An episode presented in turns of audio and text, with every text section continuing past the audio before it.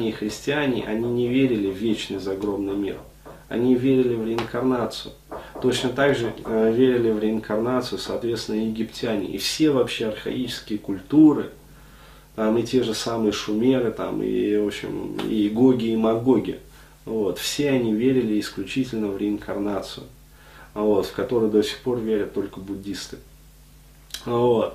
То есть понятие реинкарнации, оно было вырезано искусственно – когда посчитали его несущественным и даже вредоносным, а потом еще и еретическим.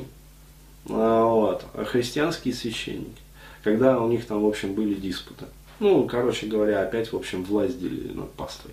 То есть все определялось вот, а, вот этой вот компонентой.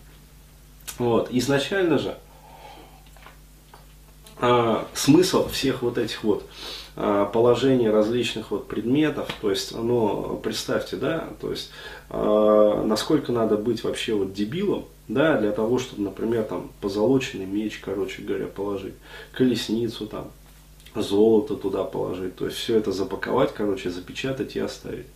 Вот, при этом прекрасно зная, что пройдет какое-то количество времени, и вандалы там, и эти самые разворуют ведь, ну, ну, знали же прекрасно и тем не менее клали. Для чего это все делалось? Это делалось